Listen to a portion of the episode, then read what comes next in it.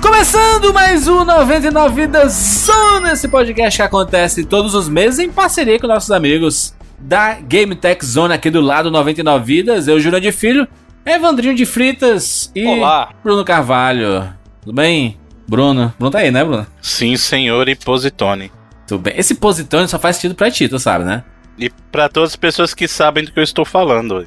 Muito bem, muito bem. E aqui do lado da Game Tech Zone, nosso Big Boss, já costumeiro, Alex Montenegro, seja bem-vindo.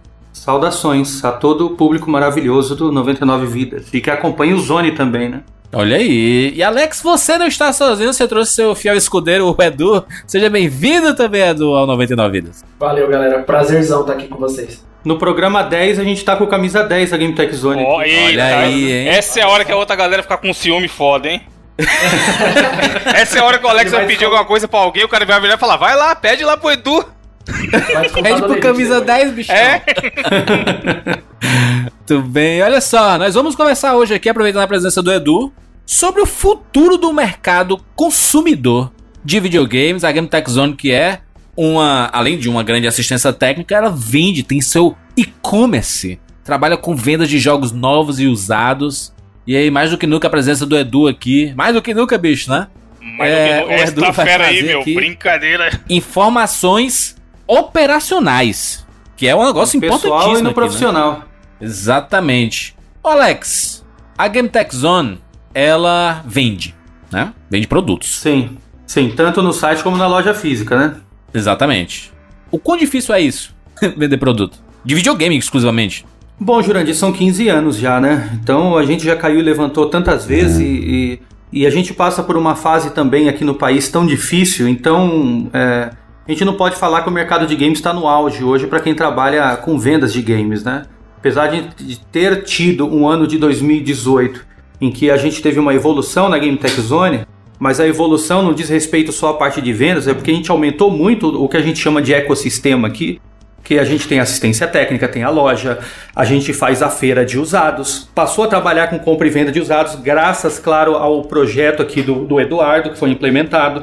Aí. A questão também do curso de assistência técnica. Então, é, é, se fosse para a gente ter é, é, o nosso negócio é, concentrado isoladamente em algum desse, desses outros segmentos, é, seria muito difícil sobreviver no mercado. Mas tendo vários segmentos amarrados à marca Game Tech Zone, um acaba complementando o outro e fazendo com que o negócio seja sustentável, né? Entendi. Ô, Edu, me fala aí sobre, sobre o teu processo. É, teu processo não, né? A tua rotina na Game Tech Zone, até para as pessoas conhecerem. Porque as pessoas olham assim, né? Não, é porque sempre falam pro 99 vídeos. Vocês deviam botar a loja de camiseta, é muito fácil, todo mundo tem. Os caras Não, os não caras. entendem a logística. né, empreendedor do, e-commerce, de né? palco, Jurandir, que, pô, não, é só você É. correr atrás. Comprar barato Só e vender caro. atrás. É, só comprar. Compra por 10, vende por 20, caralho. Por que, que não tá todo mundo rico ainda? É, rapaz.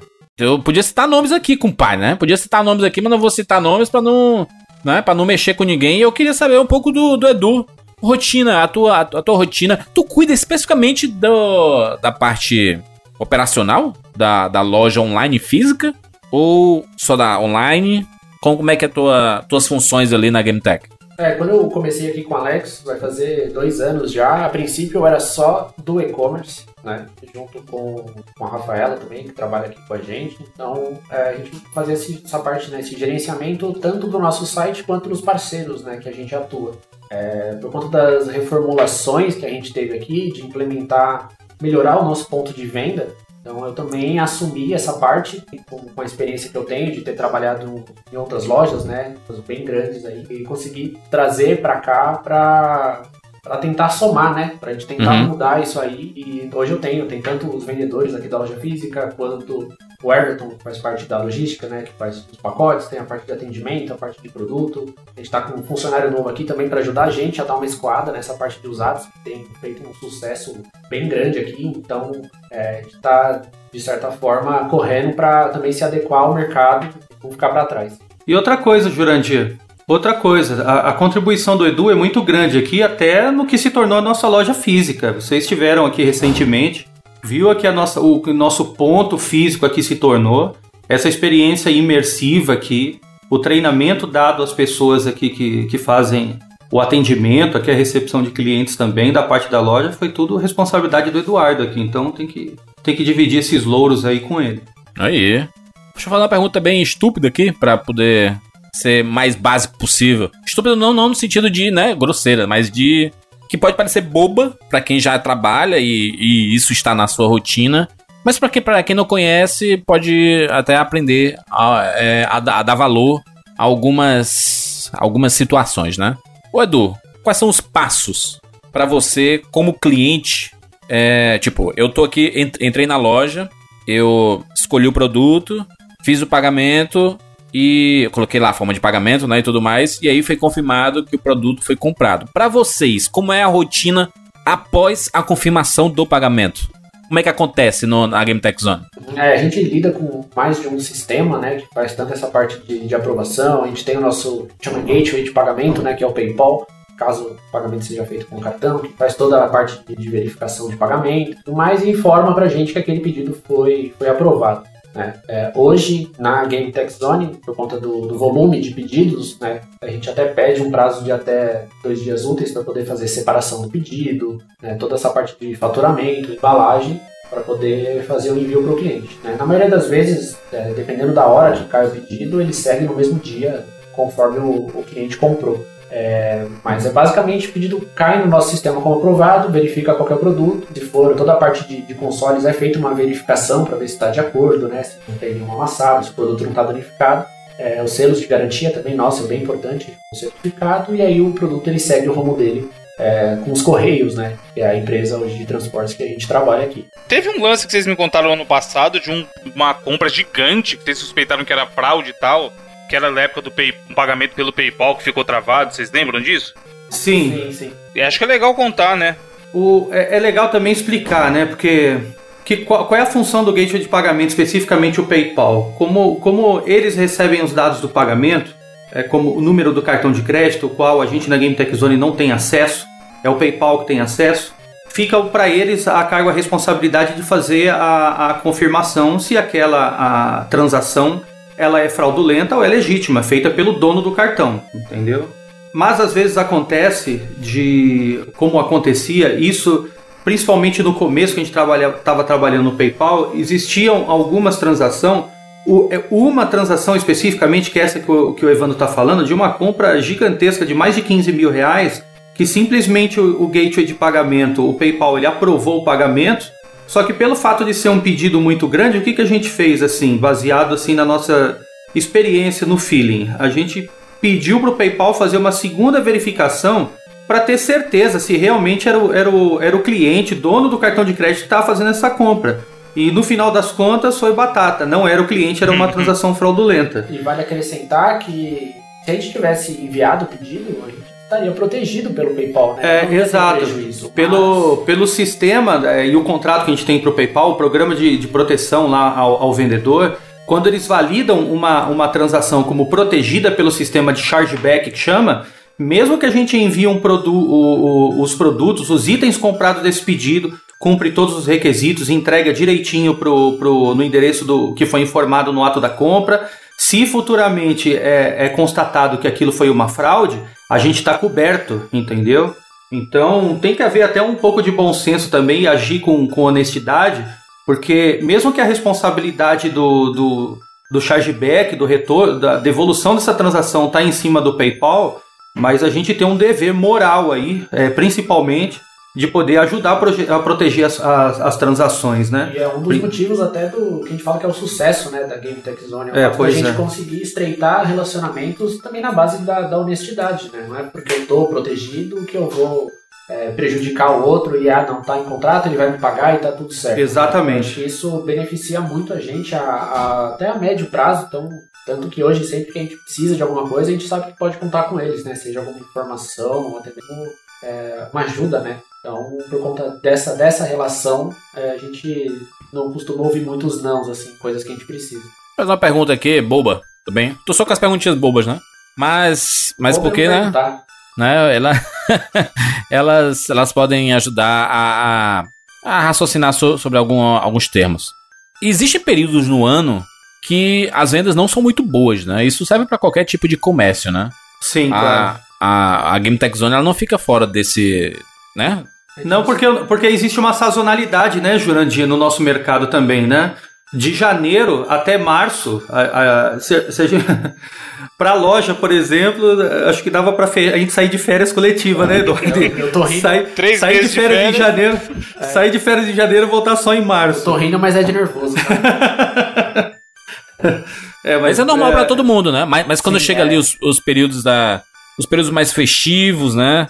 Principalmente, acho que o Natal é um período muito importante pra todo, todo mundo que trabalha, né? Com, com comércio. Isso, então, quando chega julho, que é mês de férias, dá um boom, né? E dali pra frente só melhora, do meio do ano pra frente, né? Aí, aí, outubro, novembro e dezembro, a gente tem três datas especiais aí para que tem um apelo comercial para quem trabalha com games, né? Dia das Crianças em outubro, a Black Friday em novembro, que serve, é, no caso, para todo, todo o varejo, né? E dezembro, porque é Natal, né? O legal da data do final do ano é que todo mundo com, com salário em dobro, né? Com décimo terceiro, então potencializa as vendas, né? E também o brasileiro, como um bom brasileiro, né? Vale ressaltar isso aí, sempre deixa tudo pra última hora. Então, historicamente, até um dos dias que maior faturamento, até dia 23 de dezembro. É, É o exatamente. pessoal que não comprou, não se antecipou e tá desesperado porque precisa entregar no, pro Natal. Mas tem uma coisa engraçada que é para observar, Jurandir Filho. Quando chega na, na, na última quinzena de Natal, as vendas pelo site param. Porque o brasileiro já aprendeu que não adianta comprar as vésperas do Natal pela internet, porque não vai receber a tempo. Exatamente. Então é engraçado que até o dia 15 de dezembro a gente tem é, bastante vendas assim no site e daí em diante para. Aí concentra mais as vendas aqui na loja física, das pessoas virem pessoalmente comprar. Entendi. Mas deixa eu perguntar aqui pra vocês. Aproveitando, né, que a, a nossa temática é falando sobre né, o futuro do mercado consumidor de videogames, existe uma, uma prática que já não é tão nova, né? Mas é recente, que são as compras dos, dos produtos de forma digital, né? Principalmente dos jogos. Isso tem um impacto muito grande nas lojas físicas, né? E nas, Tem. nos e-commerces e tudo mais. Vocês acham que é uma tendência diminuir cada vez mais a venda de produtos físicos e, e o foco 100% no digital? Ou ainda há espaço pro, pro, pro, pro físico? Creio eu que isso vai depender dos serviços que as produtoras de, de, de jogos e também as fabricantes dos consoles vão oferecer daqui para frente, né? Hum. Ah, a gente tem o, o exemplo do Game Pass da Microsoft que fez muita gente parar de comprar jogo. Isso aí já é uma coisa. É, se a Nintendo e a Sony ela caminhar para a mesma direção, até para o mercado consumidor brasileiro mesmo, a gente pode ver num futuro bem próximo aí, porque a nona geração de games já praticamente o ano que vem já vai ser apresentada aí, tanto da parte da, da, da, da Sony com o PlayStation quanto da Microsoft com a nova geração de Xbox. É, se for chamar Xbox mesmo, o próximo videogame da Microsoft, né? Os serviços que vão ditar o futuro aí. Isso aí até vocês já, já, já disseram a respeito, né? Principalmente ouvindo o 99, ouvindo o Reload também o Bruno falando que os serviços talvez possam ser o futuro aí, né, Bruno? Mas ainda como uma forma de até de, especulação, eu não acho que isso possa prejudicar um ponto físico ou algo do tipo. Acho que a única mudança que a gente vai ter aqui é que eu vou ter mais espaço na loja, porque é, aparecem empresas que vão, vão vender o código, né? Seja de 25 dígitos ou de 16 Sim. e tudo mais. E então, ainda assim você vai poder ir. Porque apesar da, da disseminação para você comprar online e tudo mais, tem muita gente que ainda tem um pé atrás de colocar o seu cartão de crédito né? ou até mesmo não tem o cartão de crédito ou não quer, então acaba indo no ponto físico, comprando um cartão de acesso, ele resgata o código e consegue utilizar o jogo da mesma forma, né? Então Ah. eu não, não sinto que. eu- a diferença é que eu vou ter mais espaço para expor acessório, né? Que é algo que não vai acabar, o pessoal vai continuar comprando. Tem uma coisa que a gente falou, Jurandir, já no, Hum. programa anterior: quem vai comprar jogo, optar pela mídia física ou pela mídia digital, ou assinar um serviço, eu acho que o maior perigo é o serviço, entendeu? Um serviço estilo Game Pass, pra, da- tanto da Nintendo como da, da- do PlayStation, para poder bater de frente com a mídia física. Porque se for para optar só pela mídia física ou a mídia digital, o consumidor ele vai pensar o seguinte: opa, a mídia digital não é uma moeda de troca para mim, mas a Sim. mídia física ela serve como moeda de troca. Agora, quando você vai bater de frente com um serviço eficiente, como é o Game Pass, aí o cara pode balançar, porque o cara, opa, eu vou pagar X reais por mês aqui e eu vou ter um catálogo gigantesco de jogo aqui à minha disposição. Isso já tá caindo meio na cultura com outros serviços, é, é, é, vide aí o Netflix, né? Netflix já, já fez a gente se acostumar a, a consumir é, filme dessa forma, o Spotify fez a gente consumir música dessa forma também. Talvez a única coisa que pode é, ser uma, uma, uma afronta à mídia física no futuro mesmo, talvez uma melhoria de serviço assim de distribuição dos jogos, né? Pela, pelas empresas. Sim. É, o que eu fico pensando sobre o, o, o mercado, assim, eu, eu particularmente, ultimamente, tenho comprado muitos jogos físicos, exatamente pensando nisso, no fato de que eu sou um perfil bem diferente, porque eu zero um, um jogo, eu simplesmente eu não quero mais jogar aquele jogo. Tipo, uh, eu, tenho, eu tô olhando aqui pra minha estante, eu vejo que o Spider-Man, eu vejo Red Dead, uh, eu vejo God of War, são jogos que eu, eu nunca mais vou jogar, mano. Eu nunca, eu sei, eu me conheço. Porque, é tanto que eu, eu jogo até exaustão, né?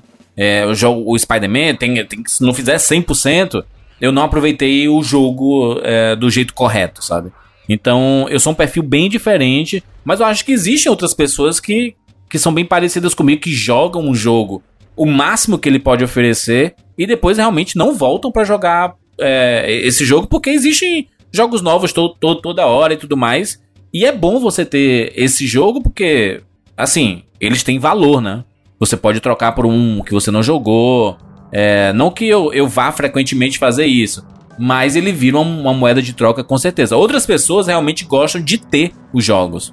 E aí, entre você ter os jogos físico e ter digital, existe uma larga diferença de, por exemplo, quando existe um lançamento. E aí, de quinta para sexta-feira, é liberado para você baixar. É, existe uma antecipação muito grande, né? Se você for comparar com o jogo, o jogo físico, que ou você tem que ir na loja comprar, ou se você. Porque as entregas não são muito rápidas, né? Então, existem perfis diferentes de públicos aí, né? É, tem muito a ver com. Aqui hoje parece que o perfil ele tá muito mais imediatista do que era antes, né? Sim. Então o pessoal quer jogar, ele faz o pré-download já e deu meia-noite ele já tá jogando. Então, diferente de às vezes você ir até um ponto físico. Hoje também tem, a gente tem muito problema com a distribuição.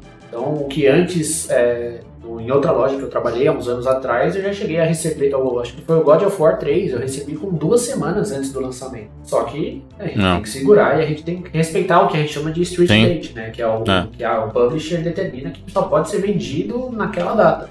Mas hoje o problema tá grave, hein, Eduardo? Só que o que acontece? O pessoal, tem muitos lojistas que a gente chama que queima largada, né? Então recebe antes, mas não respeita essa data e por conta disso, é, alguns lançamentos a gente recebe no dia do lançamento. É, uhum. O fato de ter o comércio online acaba prejudicando, porque o ideal é que a pessoa tenha o produto no dia do lançamento, né? E aí a gente acaba entregando um pouco depois, né? Do, do que ela imaginava que ela ia receber o produto, né? Às vezes você não tem nem tempo de preparar uma distribuição, né? Quando existe uma, uma pré-venda e, e quando você recebe antes, você, você pode, né? Tipo assim, ó, já tem esses pedidos, já estão embalados aqui, etiquetados, etc e tudo mais. Aí, tipo, o lançamento do jogo é na sexta-feira. Você pode ir, tipo, sexta-feira de manhã pra distribuição nos correios desse da vida. Ou até no, dia, no, no fim do dia anterior, né? Eu posso no dia anterior, uns dois dias antes, já postar. E a pessoa vai receber o produto no dia do lançamento, o que é o melhor dos mundos, né? Legal. É. É, mas até mesmo em loja física, né? é, como a gente depende da distribuição, a maioria dos itens acaba vindo pelos correios, né? Depende muito da distribuidora, ela contrata uma transportadora particular ou não. É, o correio ele tem um horário certo para entregar, então tem jogo ah. que eu recebo aqui 5 horas da tarde no dia do lançamento. Tipo, ou mal eu já perdi aquela data e faz com que uma outra loja, um magazine, que o correio entregue antes, ele já recebeu. Você pega um cara que está muito na, na neura de jogar aquele produto, ele vai aonde está antes. É, a gente está com um problema hoje de logística grande para receber lançamentos de jogos na pelo menos um dia antes ou até na data que o jogo é lançado, o que está impedindo que a gente faça grandes campanhas de marketing, o que geraria bastante venda para a gente em caráter de pré-venda. Só que a gente tem meio que é, ficado tímido a esse respeito, porque todas as grandes distribuidoras de jogos não estão entregando o jogo a tempo da gente ter ele às 9 horas da manhã no Street Date aqui na hora que a gente abre a porta da Game Tech Zone. Mas Alex, a gente tem sofrido isso. Uma dúvida que inclusive a gente já falou aqui, eu até acho que o Bruno e o Juras compartilham da mesma opinião, que pré-venda no Brasil é cagado.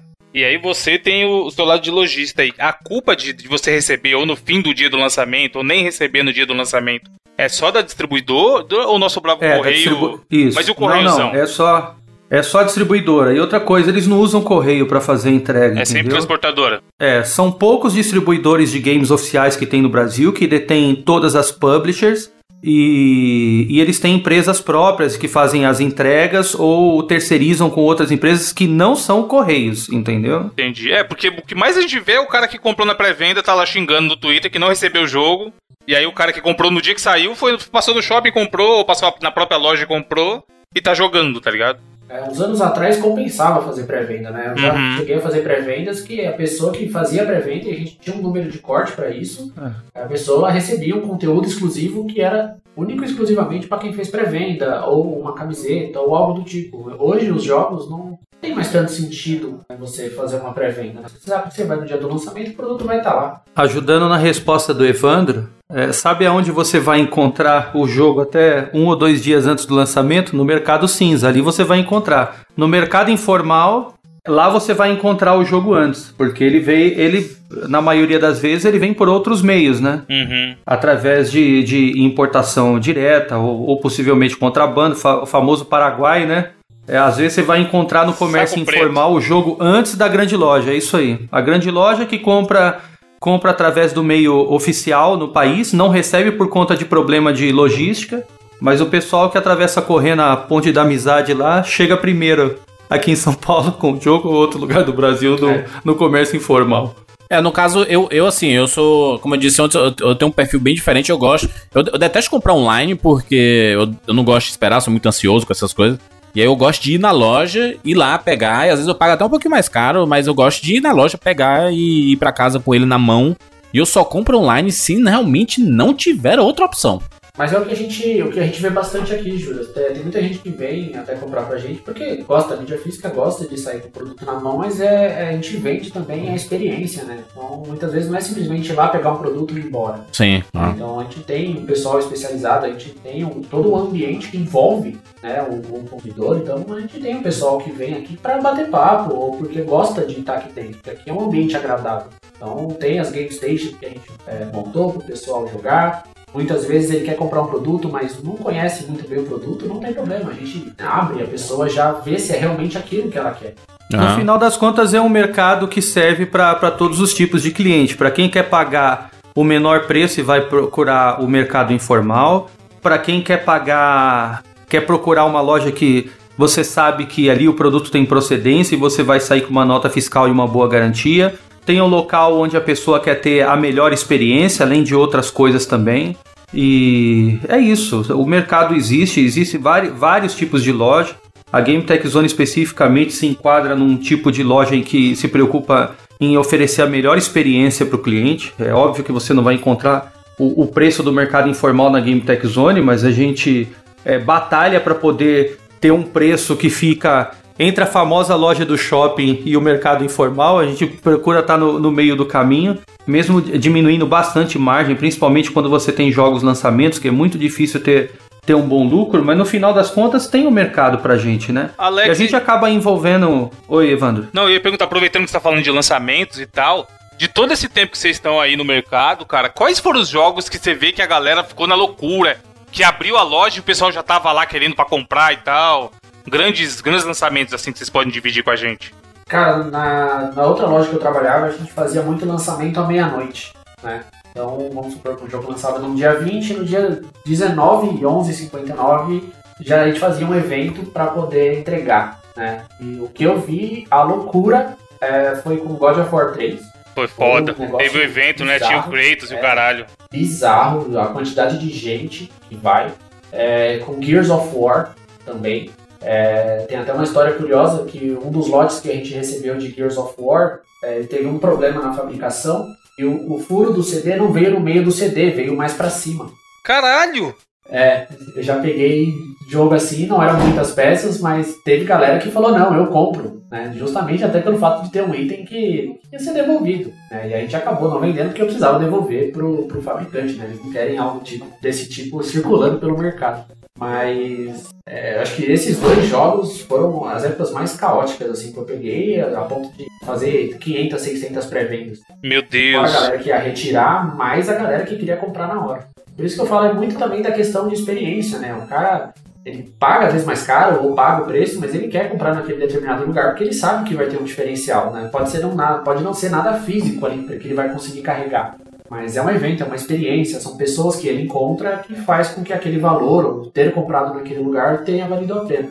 Pois é, mesma coisa a Feira dos Pássaros. Por que, que a gente vende muito mais aqui, itens usados, e também compra muito mais na Feira dos Pássaros? E é uma coisa que já acontece todo dia normalmente na Game Tech Zone, é por conta do evento mesmo, né? Qualquer dia que você vier, vai ter usado, vai ter avaliação, vai ter tudo, mas o pessoal guarda para ver na feira, é mais pela reunião, para você encontrar o pessoal, pela bagunça, do que simplesmente para um fim comercial, né?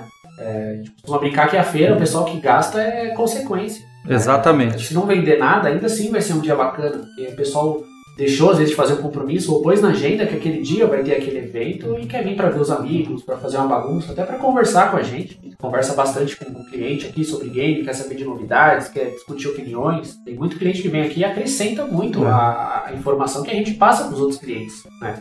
Eu não gosto de pensar que a gente tenha vendedores aqui, né? A gente tem consultor. Isso mesmo. Então, nem sempre você acha que aquilo que você quer comprar é aquilo que você precisa. né? Afinal Aham. de contas, né? Exatamente. Em qual outro evento você vai encontrar o, o- aliás, resolver a rixa desafio do Easy Nobre ser melhor do que todo mundo do 99 vidas no Mortal Kombat, né? O, Já foi o provado Bruno- que não é, né? O Bruno espancou. Mano, O nem Bruno falou nada. liquidou a fatura com o Easy. É aquele garganta, né? Quem fala demais, né? Sofre as consequências.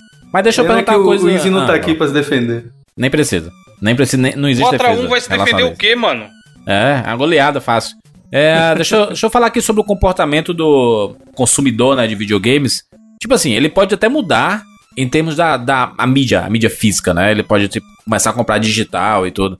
Mas o aparelho ele tem que comprar em algum lugar, né? Os acessórios ele tem que comprar em algum lugar. Isso não tem jeito, né? Isso ele é, é algo que sempre vai existir. Obviamente que você não compra videogame e acessório com uma frequência tão grande quanto você compra um jogo, né?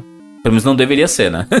Mas e- esse, esse tipo de comportamento do, do jogador de videogame ainda vai permanecer, né? Então ainda vai existir a necessidade de terem lojas físicas ou online de videogames, né? No- de todas É, as formas. Né? Pelo menos pra comprar o console e um controlinho, Pelo né, menos. mano? Não vai dar pro cara baixar o PS5 pela net. É, não é um software, né? Você não vai instalar no seu computador, né? O, o PlayStation 5, né? Mas eu acho que o fim da, da- Talvez o fim da mídia física, a única coisa que ela vai fazer é peneirar né, o pessoal que está nesse comércio. Né? O fim da mídia física vai fazer com que muita loja feche. Mas Uhum. porque ela não consegue trazer um outro, um outro diferencial. O jogo ele dá uma rotatividade na venda, né? Dá uma frequência na venda, né? Com certeza, tanto que na época de, de anúncios né, de, de Play 4 e Xbox One, é, a ideia da Microsoft era que não pudesse. É, a partir do momento que você comprasse o jogo, ele era seu, pronto, acabou. Você não ia conseguir vender para outra pessoa porque ele ia ter um bloqueio. Né? Uhum. E por demanda popular, eles derrubaram isso aí, óbvio.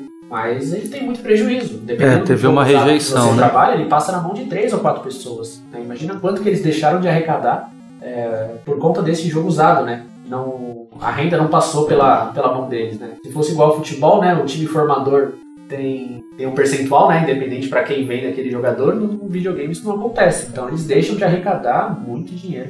Eu não acho que vai virar que nem o mercado da música, não. Hoje em dia ninguém compra mais CD, né? Compra mais é, mídia física, né? Aliás, nem toca CD mais nos lugares, né? Eles meio que É desistiram falei, né, de lançar as coisas. Talvez a ameaça para mídia física é, nem seja a questão de você comprar mídia digital.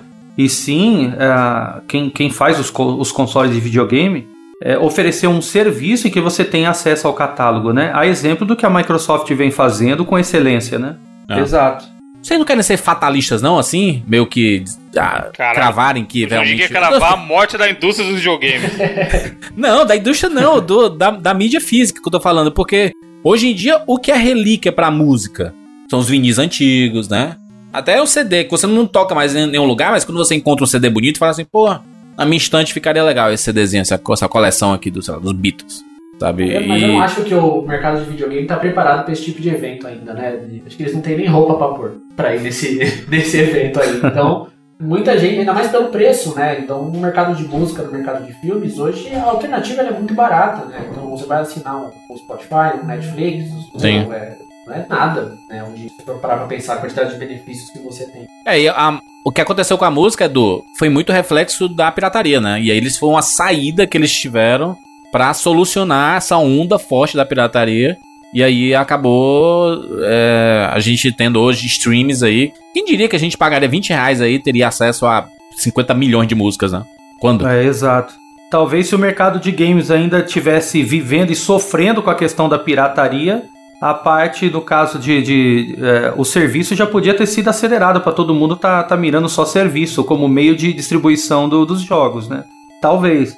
Como nos videogames mais recentes essa parte da, da pirataria fica bem é, dificultosa, mesmo quando a- aparece algum tipo de desbloqueio, como apareceu recentemente para Nintendo Switch, rapidamente a Nintendo foi lá, resolveu uma, uma falha lá de, de, de software e hardware e já acabou impedindo né, que, que conseguisse desbloquear o, o equipamento. É, Não talvez, sei, né? é, talvez se acabarem com a mídia física, talvez a única coisa que ainda permaneça, e- mas pro Brasil, infelizmente, é muito complicado de se trazer, são aquelas edições de colecionador, né? Vem estátuas é, e coisas do tipo. É, pois é. Mas eu não, não acredito. O pessoal hoje que pega a mídia física, ou é por dois fatores, ou é por colecionismo, né? A pessoa deve ter muito espaço na casa dela para poder colocar essas coisas, ou ela já pensa que, beleza, eu vou zerar isso aqui e eu vou passar pra frente, porque eu de grana também para poder pegar o próximo título. Né? Acho que é, é muito de, de perfil. Né? Tem gente que não. É aquilo, tem gente que não, não gosta de colocar o cartão de crédito né, na internet, que tem medo e tudo mais, e aí opta pela mídia física. Então, eu não, não acho que. Eu acredito que sim, um dia talvez não tenha mais a mídia física, mas não vai ser nada pra agora, não. O pessoal tem que ama- amadurecer muito essa ideia, né? Pra talvez Estados Unidos, México, China, pra esses lugares talvez funcione melhor. Mas Ah. que pro Brasil, a, a curto ou médio prazo, eu, eu não acredito que aconteça. não. Também tem a ver com a questão de, de tecnologia, né? Porque quando a gente fala de acabar com mídia física, a gente tem que ter uma internet funcionando bem é, estável, al- al- alta velocidade e a preço Sim. acessível também para o mercado consumidor, né?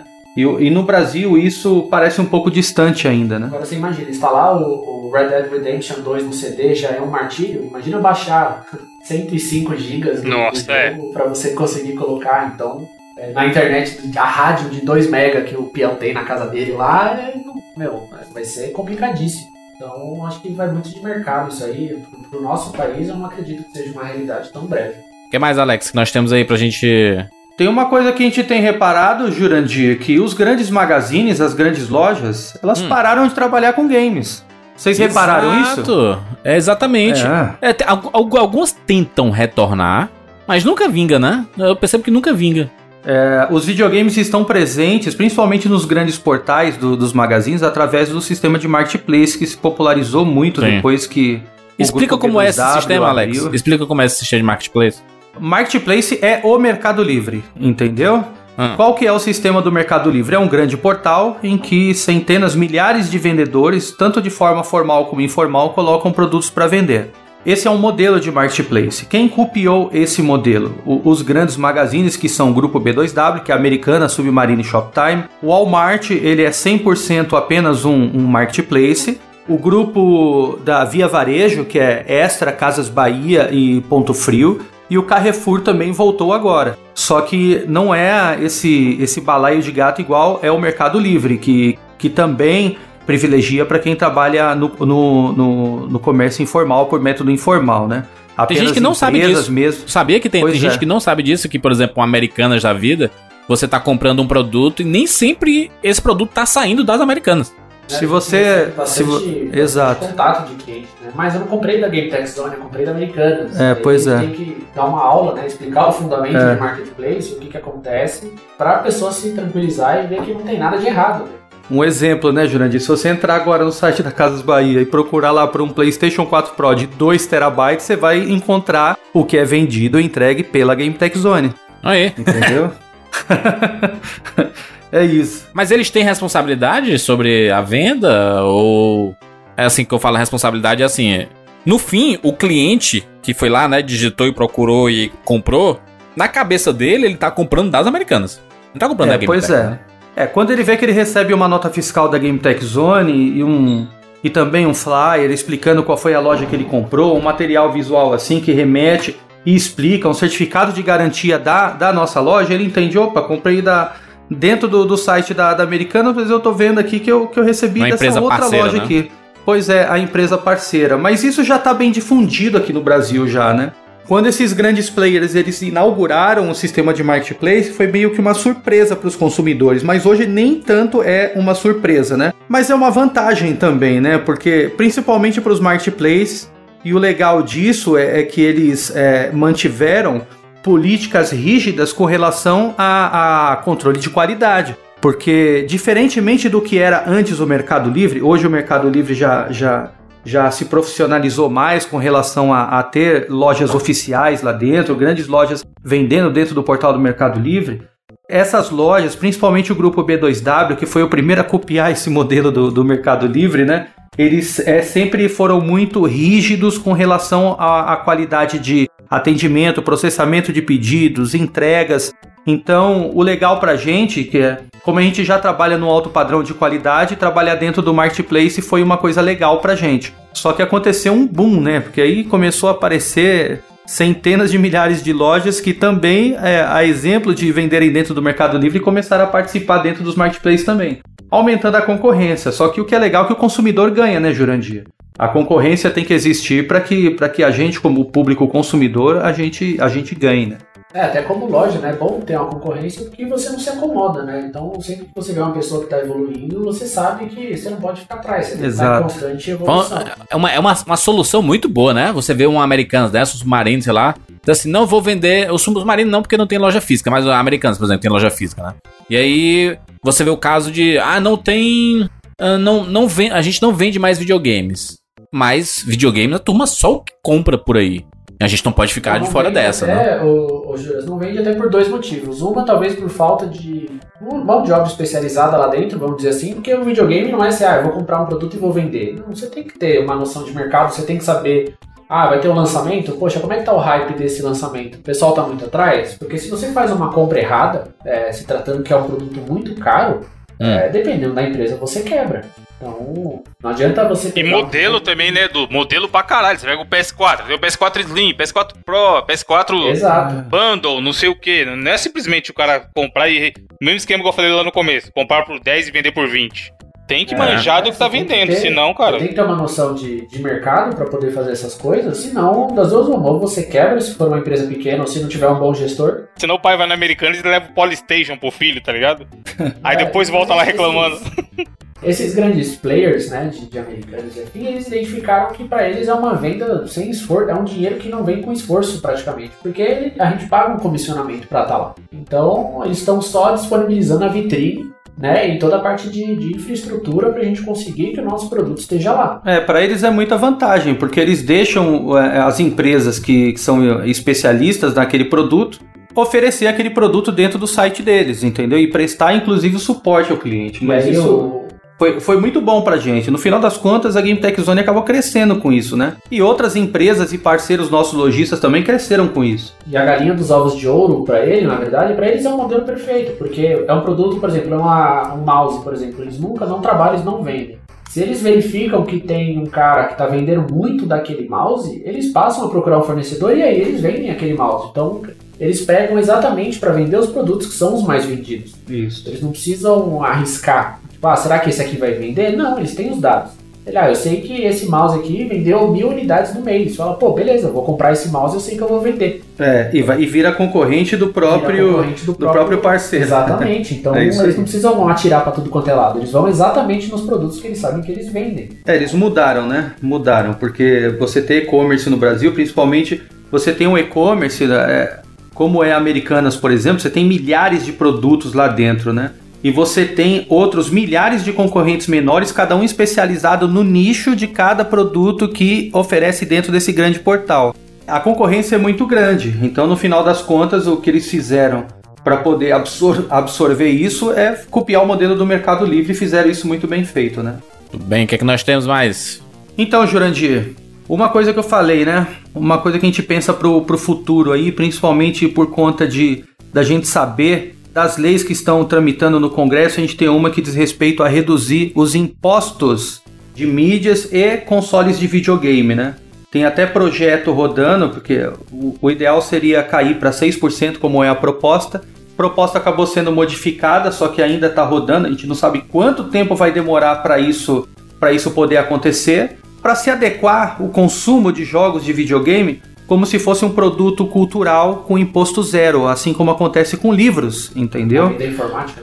Isso aí já ia ser ótimo para quem trabalha, ia ser ótimo para todas as empresas, todo mundo que trabalha com game, qualquer Joãozinho da esquina sair da informalidade e entrar na formalidade, né?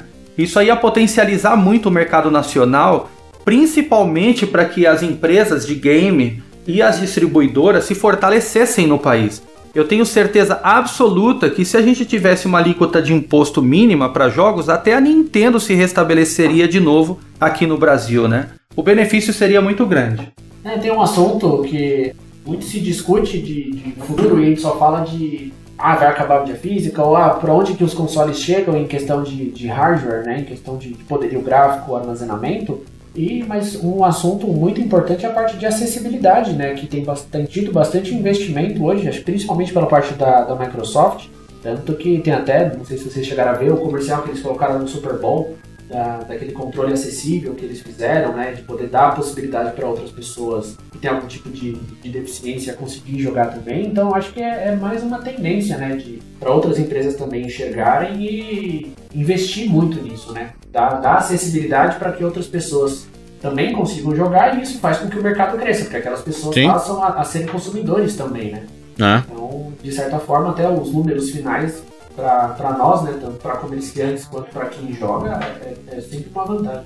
Deixa eu te perguntar, você, vocês conseguem medir se a, a quantidade de novos jogadores está aumentando, assim, o convencimento, eu, eu acho que os videogames hoje em dia, eles são inclusivos até o ponto de atrair novos adeptos ao mundo dos videogames ou ainda é muito recluso, assim, é sempre ah, um, pai tem que ensinar pro filho, a mãe tem que ensinar para os filhos e tudo. E, Era ou, esse o ponto. Ou, ou, assim, o cara tá andando na rua, caraca, videogame, quero jogar, sabe? não, não, então, não é assim. Jurandir, Jurandir, eu vou dar a minha opinião aqui, porque a gente tem dois cenários hoje, né? O primeiro que nós somos praticamente velhos pai aqui, né? Nós somos da época que nossos pais não sabiam o que era um videogame e a gente tinha que implorar para os nossos pais para poder ter acesso a, a, videogames quando criança, né? Porra, eu sou da época, Alex, já até contei aqui no 99 que eu não sabia o que era videogame. Meu pai chegou com um glorioso Atari em casa, eu achei que era um rádio, porra. Até é. ligar na TV e tudo mais, aí, aí depois que eu fui entender o que estava acontecendo ali. Então, mas nós crescemos, né, Evandro? Hoje nós Sim. somos os adultos com filhos, né? Então a gente já sabe o que é videogame, então nós já introduzimos na cultura dos nossos filhos o, o videogame, né? Acredito que tenha acontecido com o Bruno e isso a, a exemplo do que aconteceu comigo, que tenho filho também, né? E para quem tem aí sobrinho, parente assim pequeno, a gente coloca lá o videogame na mão do moleque e fala isso aqui. Primeiro que eles veem a gente jogando, né? E, e é, é, paixão, obviamente, a, a, a, primeira, a primeira jogada, né? E, e, outra coisa também, né? Principalmente hoje, é, os celulares, né? Os smartphones, é, é, uma das funções principais é jogos. Então, já é uma coisa natural até na mão de pessoas mais idosas aí, né?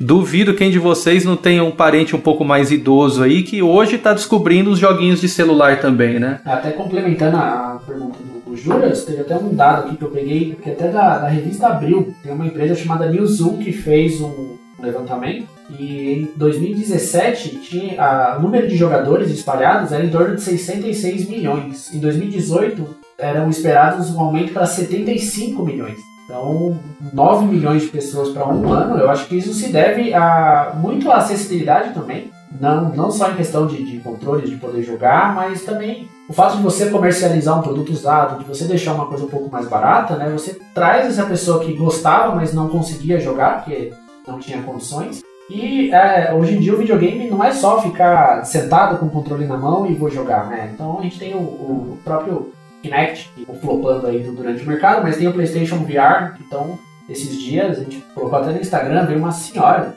já tem em torno já de seus 60 ou 70 Exato, anos. ela nunca tinha jogado nunca videogame na vida. Videogame a primeira experiência dela, dela foi com o VR. E jogou Beat Saber. Então, no começo ela ficou meio assim, mas em 5 minutos ela já estava sabendo que é, ela tinha que bater de acordo com as setas que apresentava e tudo mais, e ela ficou maluca. Então, não é só um joguinho, Né? Então isso traz muito benefício também, seja para pessoas mais idosas ou para crianças ou alguém que tem um tipo de mobilidade reduzida. É, esses novos avanços fazem com que essas pessoas sejam inseridas no mercado, né? Acho que isso justifica o aumento também. Sim, ó, eu. Deixa eu. Falando do Kinect ali, deixa eu fazer uma pergunta aqui pra vocês. O Kinect foi um fracasso? Foi não, né, mano? Vendeu não esse bicho, mano? No 360 não foi um Não fracasso. foi. No, É. Xbox One, infelizmente, não, não, não teve o retorno esperado. Não, porque eu vejo as pessoas meu falando aí, né? Porque o Kinect fracasso. Ah, Mas não sei se foi fracasso, não. Tanta gente As comprou, gente jogou, pessoas. se As divertiu. pessoas, é, As o Jurandir. pessoas, Jurandir, é ele que fala e as pessoas. Caraca, não, não, não existe um número não de Kinects vendidos aí. Com certeza vendeu mais do que um Dreamcast, por exemplo. Mas quem tá falando que é um fracasso é você. Você é a única pessoa que fala que é um Mano, fracasso. Just Dance é uma febre até hoje aí, firme e forte, e é por causa de Kinect, fi. Tem todo o mercado me- de galera não mexe jogando com o Dreamcast, Jurandir. Não mexe com o Dreamcast. Não, uma- eu- eu- uma eu- matéria eu aqui do. Olhar Digital, deixa eu abrir Ah. aqui, ó, de 2011, mas já dá pra gente ter uma noção. Então, o Kinect bateu do 360, obviamente, ele vendeu mais de 10 milhões de unidades. Aí, ó. Entrou pro Guinness como acessório eletrônico que vendeu mais rapidamente na história. Aí. Hein, Bruno? Me fala agora. Hein, Bruno, o quê? Você que fala que o negócio. to- é você que fala que o negócio é um fracasso? Ele deu, ele deu super certo 360 Bruno, é. novidade. É igual o Quem, quem, quem vendeu mais, o Kinect ou o VR? época. Ah, o Kinect, sem dúvida, o né? Kinect vendeu Porque- mais. E outra coisa, VR tem é que levar caro em pra caralho. Dá pra consideração... comprar 4 Kinect o preço de um VR, porra. Não, mas no começo o Kinect também foi, foi caro, é caro também no começo. O Kinect vinha junto com o Xbox, tem que levar isso em conta também, né? Que teve o bundle do Xbox com o Kinect que vendeu É, muito, né? isso em quantidades vendidas, né? Exato. Mas o Kinect era bem legal também. Fala a verdade, vai. Eu tô vendo aqui, ó, que o, o Kinect Adventures, o jogo, teve Nossa. 22 milhões de cópias vendidas. Se o jogo ter 22 Tá milhões... meio isso- fora isso aí, né? Como que vendeu 10 milhões de Kinect e 20 milhões de cópias do Os caras Kinect? compravam só o do Kinect Adventures. 360, mano. Não foi 360 que falou aí do... Ué, mas o Kinect 360, Adventures é do 360. Mas tem aqui, mano, no VJ Chaz, ó, tá aqui, ó. É, 22 milhões de cópias vendidas. Se tem 22 milhões de cópias vendidas, pelo menos 22 milhões de Kinects foram vendidos. Confere? Ou a pessoa que ver o comprou, número comprou total. O? Kinect Adventures ele vinha junto com o Kinect. É igual quando você comprava o Nintendo Wii vinha o jogo Wii Sports. Olha aí. Então a venda de um tá, tá atrelada no outro. Isso quer dizer que ele vendeu mais de qualquer videogame da SEGA, é isso mesmo? Tô dando uma olhada aqui. Olha, o negócio dele é ofender o Bruno. Não, Como se eu fosse não, não, só o não, Bruno. nenhuma. Eu tenho, a, eu tenho a ação da SEGA agora. Primeiro que a informação tá incorreta, né? Porque o Mega Drive vendeu mais que isso. E segundo, que Vendeu, vendeu, da 29. SEGA. Não, a, a gente só tá considerando do Kinect Adventure, né? Então, né? Porque, por exemplo, quando você compra o Xbox One, o Kinect Adventure não vinha com o Xbox One. Então, mas aí acho que a gente pode levantar o dado do Kinect Sports, né? Que vendeu em torno de 3 milhões. Eu acho que é um dado mais real, porque aí é um jogo que não, tava, rela- que não acompanhava o acessório, né? O Kinect Adventures, ele puxa a quantidade de Kinects que foram vendidos. Ele né? vinha junto, Vinha exatamente. junto, então- Mas no Xbox One ele não vinha. Ele, é, o Xbox One ele vinha com o Kinect, mas não vinha com o Kinect Adventure. Ah, não, mas aí a gente tá falando de 360, né? Ah, então é só um videogame específico, entendi. Muito bem. É. Viu, Bruno? Será que esse número que você pegou não é a soma do, do- da venda dos Kinect de Xbox One mais o de 360, Jurandir? Não, é não, é não, porque eu dei uma olhada aqui no. na- até a capinha, é a capinha do 360. Kinect Adventure. Kinect Sports aqui eu, eu vejo aqui também, ó. Kinect Sports vendeu 3 milhões. Vê aí Pouco a menos vendeu, Toy, mas o- quanto, quanto que vendeu. A do Bruno e qual mais que tem no mundo? Qual? A E-Toy do, A câmera do Play PlayStation, é. 3. Vamos ver aqui. Você nem se tem essa porra aqui, mas. E aí, Qual o que jogo? mais vendeu foi aquele Eye of Judgment, né? É. Quem vendeu mais, o iToy ou o. o, O iToy é Aquele- do Play 2, pô. É o PlayStation Eye que vocês estão falando. É o PlayStation. É, PlayStation Eye, perfeito. Nem aparece é isso aqui. aí.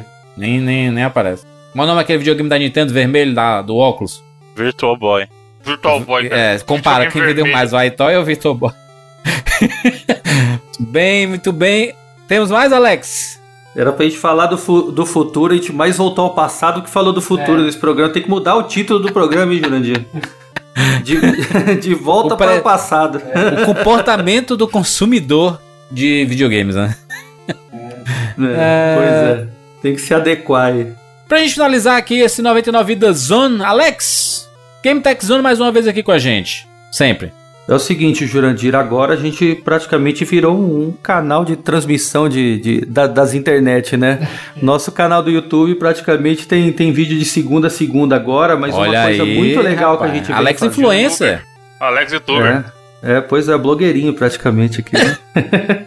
o canal da Game Tech Zone está crescendo bastante no YouTube, né? O engraçado é que o, o programa que foi que, que sempre foi o maior sucesso é o Por Dentro da Game Tech Zone, especificamente o- a assistência técnica, né? Onde a gente mostra o, o, o dia a dia da assistência técnica, os concertos, passa dica, tudo. Só que o que a gente descobriu é que é, conforme o tempo foi passando, eu falei, caramba, meu, isso aí na realidade é um, é um reality show nosso, entendeu? A gente tá mostrando aqui assistência técnica, só que as pessoas elas interagem e demonstram muito mais assim uma uma afeição, uma simpatia pelas pessoas que, que estão aparecendo e principalmente assim pelos momentos assim de drama, alegria que a gente tá vivenciando ali é, nos concertos de videogame que eu pensei, tá aí, meu, por que, que a gente não traz isso para outros setores da Game Tech Zone?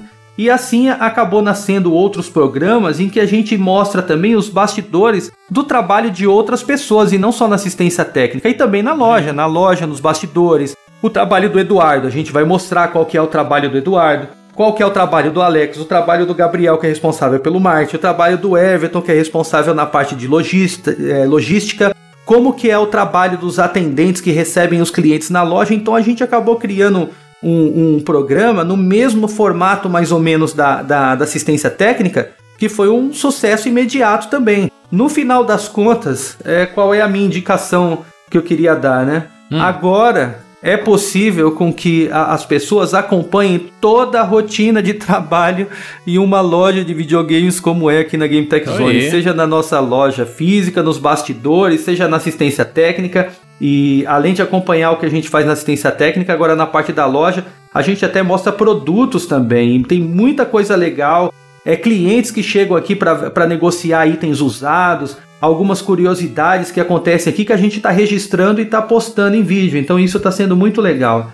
Então, para quem quer conhecer por dentro de verdade uma, uma loja de videogame, talvez nós sejamos pioneiros em estar apresentando isso e mostrando o dia a dia do nosso trabalho aqui. E está sendo bem legal o feedback da- das pessoas que estão acompanhando. Então, a dica que eu dou aí para o pessoal conhecer o canal da Game Tech Zone no YouTube e acompanhar a nossa rotina, o dia a dia de trabalho aqui. É muito show. Excelente, tem link na postagem aqui pra você ir direto, ou então vai lá no YouTube, no buscador e digita Game Tech Zone, que você vai ver o canal e você pode se inscrever e acompanhar todas as novidades desse mega empreendimento liderado aqui Esse pelo Alex e companhia. bigodinho seduzente do Alex hoje. Ê, rapaz. Inclusive, a, a que tava o Bruno e o Easy lá já tá no, tá no YouTube, hein? Tô olhando Olha aqui aí. agora. É, já tá.